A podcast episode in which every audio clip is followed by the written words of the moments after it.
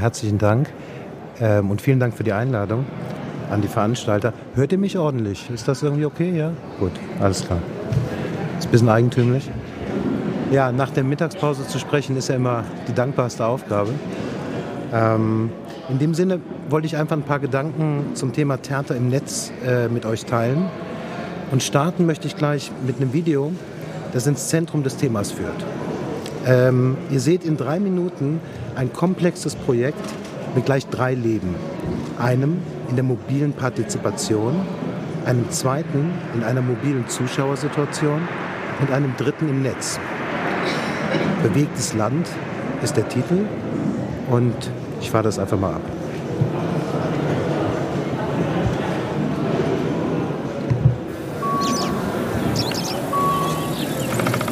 Nirgendwo ist der Kontrast zwischen Stadt und Land größer als an einer modernen Zugtrasse.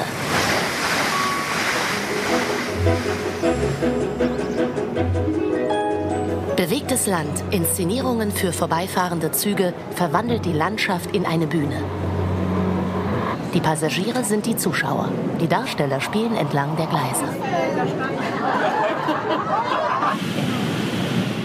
Tempo trifft auf Langsamkeit, Land trifft auf Stadt. Man trifft sich da, wo man sich jeden Tag begegnet, aber nie wahrnimmt.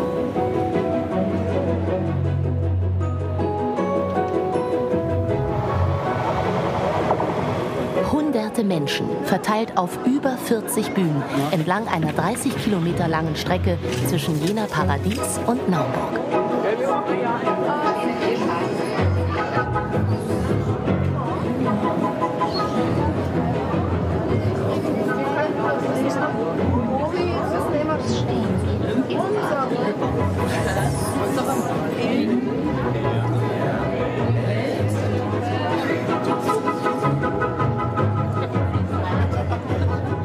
24 Aufführungen an einem Wochenende. Für ein Publikum, das mit 100 km/h vorbeirast. Ein Spiel mit unserem Blick auf das Land. Mal ist es idyllisch, mal märchenhaft oder wild, wo Ossis Wessis jagen. Kurze Geschichten auf den Punkt in einem Bild erzählt, oft nur wenige Sekunden lang. Dutzende identische Roccos laufen wie Hase und Igel mit dem Zug um die Wette. In beide Richtungen. Denn je nach Zugrichtung war mal Naumburg, mal Jena das Ziel.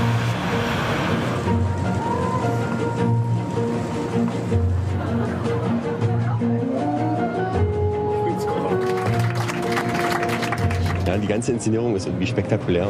Es macht einfach Spaß, mit äh, eigentlich fremden Leuten äh, ein Wochenende zu verbringen.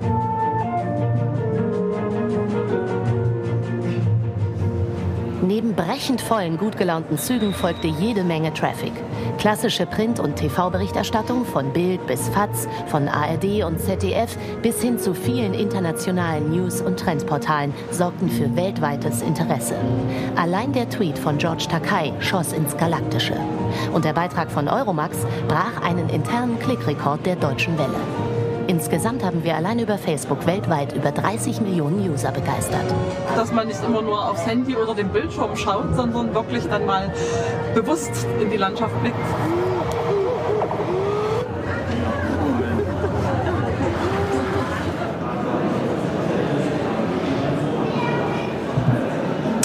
Ja, bewegtes Land. Bewegtes Land trotz der Geschwindigkeit. Entlang der Zugstrecke von Jena Paradies nach Naumburg inszeniert das Berliner Künstlerduo Datenstrudel Begegnung. Reisende trafen auf Ortsansässige, Tempo auf Langsamkeit, Urbanität auf Landidylle. Das Projekt verwandelte das Saaletal in eine 30 Kilometer lange Bühne und machte die Zugreisenden zum Publikum. Etwa 300 Freiwillige aus der Region wirkten mit an dieser surrealen Intervention. Resultat: fliegende Heuballen, rennende Büsche, ein Hai in der Saale und die Frage danach, wie das Tempo des Zuges unsere Wahrnehmung beeinflusst. Geradezu sensationell war die Verbreitung dieser Inszenierung im Netz für ein zweites Publikum. Eventcharakter und Überraschungseffekt wirken auf das Beste zusammen. Auch medientheoretisch symbolisiert die schnelle Vorbeifahrt die Konfrontation mit dem Übermaß zu verarbeitender Information. Sie zeigt, wie ein künstlerisches Projekt gleichzeitig mit partizipativen Elementen als Live-Ereignis und als darstellende Kunst im Netz funktionieren kann, ohne für ein Drittes zu werben oder ein Produkt zu verkaufen, sondern einfach als eine Theaterkunst zweiter Ordnung im Netz. Über diese Chancen der Entdeckung einer Theater Whitespace möchte ich heute sprechen. Wo ist der Raum, den das Theater im Netz für sich erobern könnte? Welche Beispiele zeigen Richtungen an? Ah, Entschuldige. Welche Beispiele? Ich gebe es näher ran. Welche Beispiele zeigen Richtungen an, die paradigmatisch für die Entwicklung stehen? Drei ganz unterschiedliche will ich zeigen, dazu eine kurze Betrachtung zur Virtual Reality anstellen und den Gefahren, die die Tasten der Erforschung bedrohen. Am Anfang ein schneller Status quo des Gegenstandes aus Sicht des Theaters. Die Geschichte des Zusammenspieles von darstellender Kunst und Internet ist noch jung und das hat Gründe. Zuerst einmal tastet sich das Theater als reflexives Medium langsam an die Digitalisierung und ihre Folgen heran. Am Anfang schallte es noch aus den Theatern, dieses Digitale, ist es ein neuer Konkurrent? Ist es bald wieder weg? Kann man das nicht einfach abstellen? Die Leute wollen doch echte Menschen sehen. Der Livestream wurde im Feuilleton als der Totengräber des unmittelbaren, einzigartigen und authentischen Erlebnisses vor Ort verdammt. Das Kunstwerk verliere in solchen Prozessen seine Aura der Echtheit und Einmaligkeit. Internationale Kulturkritiker riefen bereits das Post-Digital Age aus, in dem das Digitale bereits so selbstverständlich sei, dass man sich damit eigentlich nicht mehr näher beschäftigen müsse. Wasser auf die Mühlen eines auf kultureller Bestandswahrung trainierten Systems. Nicht die darstellenden Künstler selbst bauten dem Theater zuerst einen Platz im Netz. Die unbesungene Avantgarde der Bewegung waren die Kollegen der Marketingabteilung. Im Kampf um mediale Aufmerksamkeit wurden digitale Techniken erlernt, soziale Plattformen neu bespielt. Es begann mit der puren Reproduktion des Analogen im Digitalen. Websites waren noch wie Litfaßsäulen gestaltet, Applausfotos wurden unter Hashtag Premiere hat gerockt gepostet und eine besondere Rolle nahm der Aufführungstrailer im Netz ein, der in seiner frühen Phase oft zum toten Fisch im YouTube-Ozean zu mutieren drohte. Theater im Netz war bestenfalls affirmativ dem eigenen Medium gegenüber. Inzwischen funktioniert das Kassenprogramm. Impressionen aus der Hinterbühne erreichen uns in Ton und Bild. Trailer werden hübsch animiert und andere virtuelle Theaterzuckerwatte wird in großen Mengen hinaus in den elektronischen Äther geblasen. Der Umgang mit dem neuen Medium ist professionell. Das Marketing weiß, was die Stunde geschlagen hat. Verbunden mit einem FB-Event, bisschen Content und etwas Budget, Online-Ticketverkauf läuft. In der Sache Theater und Netz ist Bewegung. Aber eine Bewegung braucht es auch, um die gemeinsame Sache weiter und nachhaltig nach vorne zu treiben. Oder noch besser, eine Community. Eine Community aus Künstlern, Programmiererinnen, Hackerinnen, die ein gemeinsames Interesse verfolgen, Geschichten zu erzählen mit alten und neuen Mitteln und Techniken. Eine Community von Menschen, die daran glauben, dass die Zukunft des Theaters darin liegen könnte, zur Digitalisierung ein zärtliches Verhältnis zu entwickeln, ihr eine Seele einzuhauchen, eine Aura zu verleihen. Die Vielzahl von Konferenzen und Begegnungen, die Gelegenheiten, sich zu versammeln, allein im laufenden Jahr, deuten auf den Bedarf und die Notwendigkeit hin. Kürzlich wurde bei einer Konferenz der Startschuss einer Akademie für Theater und Digitales am Schauspiel Dortmund gegeben. Festivals am Hau, im Martin-Gropius-Bau, die sechste Ausgabe der Konferenz Theater und Netz und die Performation selbst haben im Monatsrhythmus den Takt vorgegeben. Deutlich ist, die Szene wird stärker. Man kennt sich und erkennt sich. Institutionen wie die Bundesakademie in Wolfenbüttel und die Hochschule für Schauspielkunst Ernst Busch legen mittlerweile einen Schwerpunkt ihrer Ausbildungsarbeit auf den Bereich zwischen Game, Objekt, Theater und dem Digitalen. Die digitalen Chancen in den Bereichen Fortbildung, Weiterbildung, Theaterpädagogik, Theatertechnik, Interaktion mit dem Publikum, Optimierung von Produktions- und Arbeitsprozessen sind erkannt und werden nach den anfänglichen Abstoßungsmechanismen nun vorerst umarmt. Das Theater hat die Digitalisierung auf allen Ebenen als Querschnittsaufgabe ausgerufen und steigt nun logischerweise auf der politischen Ebene in die Lobbyschlacht ein. Die Berliner Landesregierung hat schon einen Fonds für digitale Kunst angekündigt, deren Programmatik sie gegenwärtig entwickelt. Die nordrhein-westfälische Landesregierung will nun die Dortmunder Akademie unterstützen. Die Festivals sind auf der Suche nach starken Positionen digitaler darstellender Kunst. Aber gibt es die auch? Das zeigt zwar, wie stark und vielfältig die Bewegung geworden ist, aber wie steht es mit der Kunst? Wie steht es mit dem Kern der Arbeit jeden künstlerischen Kollektivs, mit dem Extrakt des Zusammenwirkens im Pantoffeltierchen Theater der ästhetischen Produktion? Was die digitalen Themen auf deutschen Bühnen betrifft, herrscht mittlerweile Aufbruchsstimmung. Von Cybermobbing in der Schule bis zum Hamlet im Überwachungsstaat nebst NSA. Die Helden und Antihelden von Digitalien erklimmen die Bühnen. Edward Snowden, Julian Assange und Jake Applebaum stehen als Theaterfiguren auf den Brettern, die die Welt bedeuten. Die Inhalte und die Personen sind in der Theaterdramaturgie angekommen und werden im Malstrom der gegenwärtigen dramatischen Literatur verarbeitet, das wachsende Verständnis des Mediums macht seine Nutzung als Gegenstand und Mittel der Produktion selbstverständlich und flüssig. An der Übertragung interaktiver Spielformate in theatrale Installationen wird insbesondere in der freien Szene gearbeitet. Soweit, so gut. Es wäre also Zeit, in eine neue Phase einzutreten. In die Theater Whitespace. Mit dem Begriff TV Whitespace bezeichnet man ungenutzte Funkfrequenzen im Sendespektrum. Manche sehen es als die Zukunft eines dezentralen WLANs, ein weiteres Versprechen für eine egalitäre Zukunft im Netz. Genutzt werden Frequenzen, die noch nicht oder noch nicht mehr belegt sind. Übertragen auf das Theater bedeutet das schlicht, es geht um freie Kanäle für digitale Bühnen.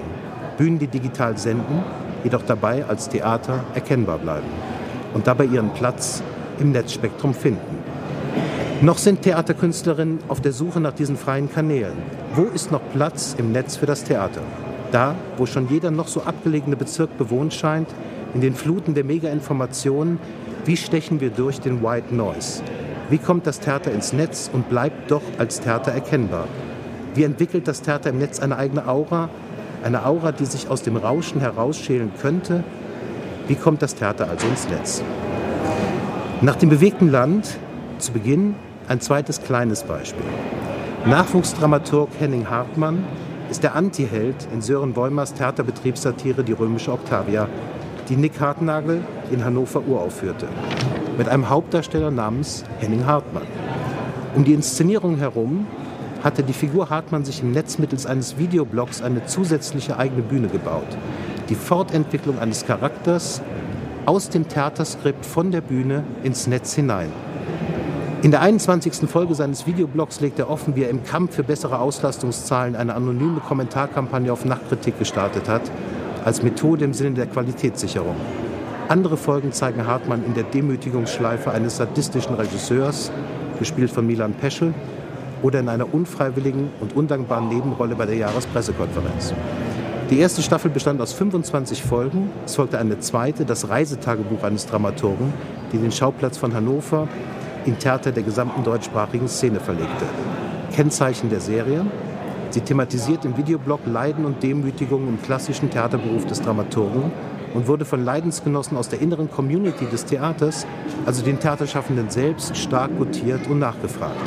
Eine zielgenaue und mit einfachen Mitteln hergestellte Produktion, die den notwendigen Identifikationswert für die Nähe, für die nahe Community sicherstellt und als Serie im Tagebuchstil als Videoblog ein netzaffines Format wird.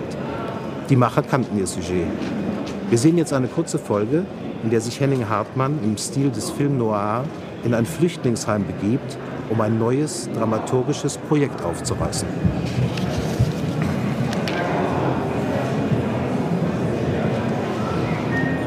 Another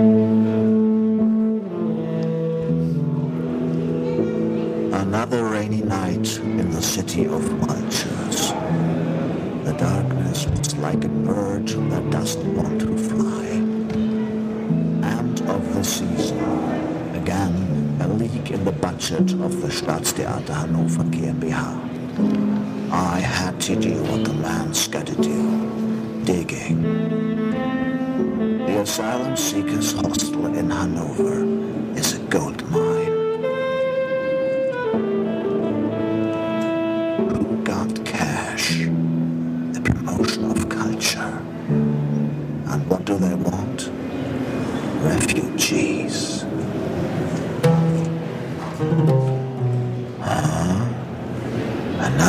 lonely soul in the nest of the night.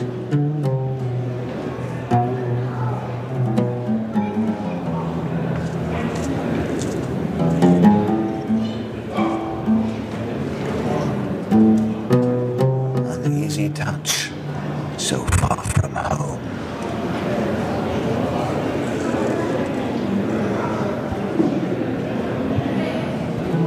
Not much to talk and the unknown stranger becomes a promoted artist.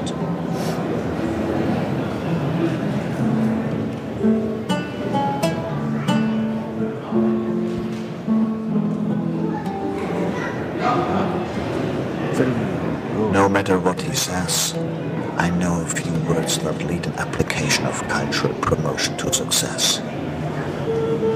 Nachhaltigkeit, Partizipation, Multiperspektivität, Öffnung und Vernetzung, multiethnische und multireligiöse Ankommensgesellschaft. My little friend didn't understand a word so far, but the decoy already flew like a young bumblebee.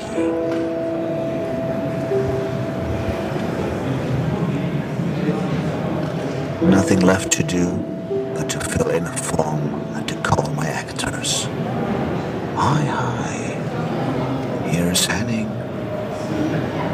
interesting project for you. The director would love to cast you, my friend. Well.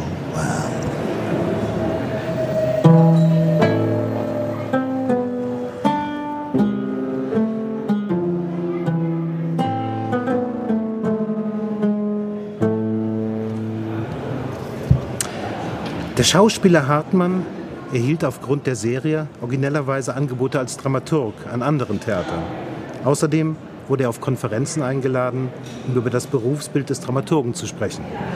Neben der Wirkung auf die eigene Community wirkte die Serie stilbildend, weil sie nicht auf die bloße Reproduktion von Bühnenereignissen setzte, sondern der Hauptfigur neben dem Leben auf der Bühne ein zweites, ewiges Leben im Netz ermöglichte, aber eben nicht als abgefilmtes Theater, sondern im neuen Netzgewand und mit neuer Geschichte.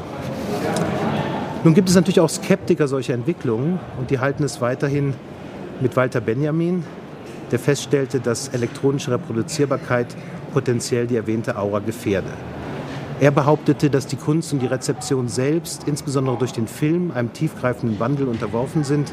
Einerseits die Möglichkeit der massenhaften Reproduktion, zum anderen eine veränderte Abbildung der Wirklichkeit und daraus folgend eine veränderte Wahrnehmung der Welt. Das Kunstwerk verliere in diesen Prozessen seine Aura der Echtheit und der Einmaligkeit.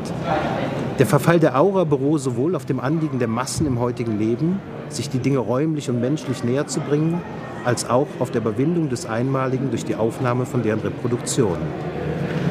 Angesichts der Ästhetisierung der Politik im Netzzeitalter, der suggestiven politischen Inszenierung auf den sozialen Medien im politischen Raum, würde sich Walter Benjamin durch die Avantgarden des Copytainment-Netzmarketings der AfD und der FPÖ in seinen medientheoretischen Überlegungen bestätigt sehen. Aber geht es bei den Chancen der Kunst im Netzzeitalter überhaupt um die elektronische Reproduktion? Geht es nicht eher darum, wie die Kunst dem Digitalen die Aura verleihen könnte? Oder anders gefragt, wie können Künstler den Maschinen und Plattformen die Seele einhauchen? Die Virtual Reality, die Virtual Reality ähm, als, als Thema äh, des Tages ist ja, Verzeihung, der Gegenstand der Parfümation ist ja heute vor allem die Virtual Reality. Wenn die Singularität des Theaters in seiner reinigenden Wirkung auf den Geist begründet liegt, so könnte die Virtual Reality ein konkretes körperliches Erlebnis addieren, ein Eintauchen in den gestalteten virtuellen Raum, eine physische Immersion, ein individuelles Erlebnis. Der Zuschauer wäre im selben Moment Empfänger und Akteur. Und wer die manchmal scheinbar irrwitzigen Verrenkungen derer sieht, die sich in den gestalteten Räumen der VR aufhalten, glaubt sofort an den immersiven Prozess, der sich des Körpers ermächtigt. VR bedeutet auch Auslieferung in einen totalitären Raum. Die Internetindustrie will VR als virtuellen Friedrichstadtpalast. Die perfektionierte Reproduktion von Menschen, Tieren und Sensationen zum Zwecke des Entertainment. Sie ist logischerweise nicht an der Einzigartigkeit, sondern an der Massentauglichkeit der künstlerischen Produktion interessiert, an ihrer maximalen Vervielfältigungshöhe, natürlich inklusive einer Bezahlschranke. Das Interesse von Google und Microsoft an den Möglichkeiten der VR wird immer ein Produkt sein, das marktfähig ist. Natürlich können die Künstlerinnen an diesen Entwicklungen partizipieren, aber die Entwicklungen selbst bleiben doch immer in der Hand der Konzernzentralen. Überlassen wir die Erforschung virtuellen Raums nicht ausschließlich den Konzernen und der Pornoindustrie. Die Aufgabe für die darstellende Kunst läge in der Verbindung der neuen Technologie mit den Anforderungen und Qualitäten des Theaters als sozialem Erlebnis und einmaligem immersiven Ereignis. Wenn wir die herrliche Vision des Totaltheaters nach Piscator und Gropius ins Heute übertragen wollten, dann brauchen wir eine technische und ästhetische Forschung, um das Theater durch die neuen Perspektiven der digitalen Revolution zu erweitern. Aber wer übernimmt für diese Grundlagenforschung die Verantwortung? Gibt es Raum für freie Kunst, wenn die Mittel zur Erforschung der Virtual Reality hauptsächlich von Konzernen der sozialen Netzwerke aufgebracht werden? Während in Menlo Park und im Mountain View hunderte von Entwicklern am Zusammenspiel von beschleunigter Animation feilen, sind es in den Berliner Kunsthochschulen eben doch noch wenige, die die neuen Zusammenhänge analoger und digitaler Kunst auf Möglichkeiten und Unmöglichkeiten systematisch untersuchen. Aber wer ermächtigt die Künstlerin, in einem geschützten Forschungsmodus einzutreten, der sich der voreiligen feuilletonistischen Beurteilung durch den Festivalkritiker entzieht? Verantwortlich sind wahrscheinlich am Ende wir selbst.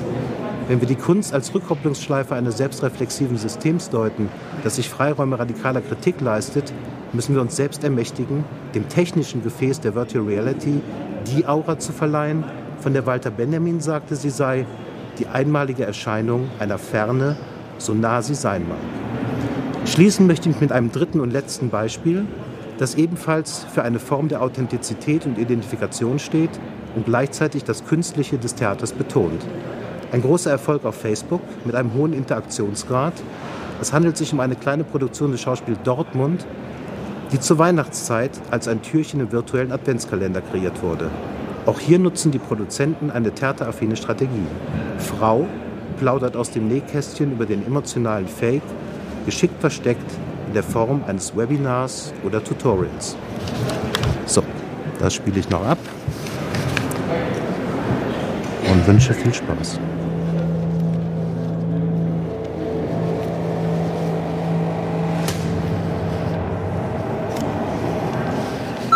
Also das mit dem Wein, das ist eigentlich ganz einfach. Ich mache das immer so, dass ich einen Punkt fixiere und dann davon auf gar keinen Fall blinzeln.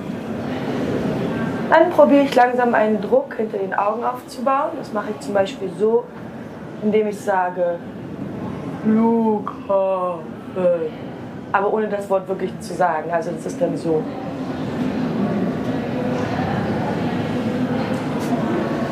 Und jetzt merke ich schon, dass es langsam kommt. Aber jetzt darf man auf gar keinen Fall schon blinzeln. Sonst ist die ganze Arbeit futsch. Man kann den Atem schon ein bisschen mitnehmen. Ja, jetzt fängt es langsam an zu britzeln in den Augen. Aber man darf nicht blinzeln. Die Stimme natürlich auch immer schön so mitnehmen. Das fördert das alles. Und Achtung, gleich sind wir soweit. Noch ein bisschen hochatmen, ein bisschen wimmern. Kann man dann je nach Situation variieren, viel oder wie wenig man will. Und Achtung, jetzt.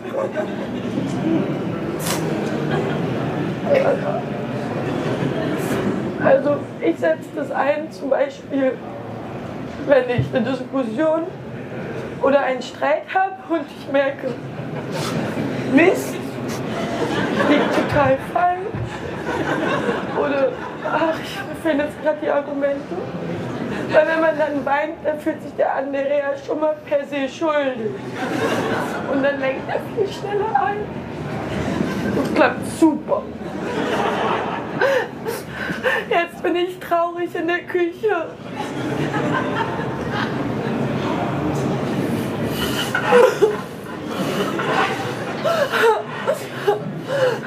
Jetzt bin ich traurig im Fitnessraum. Jetzt bin ich traurig im Rotlichtmilieu.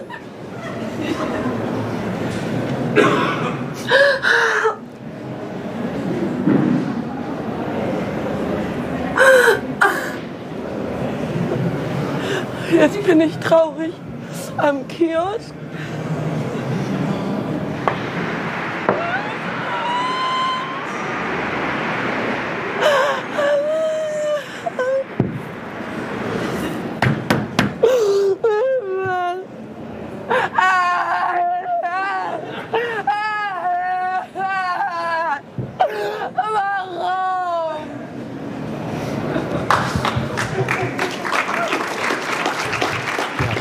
Herzlichen Dank für die Aufmerksamkeit.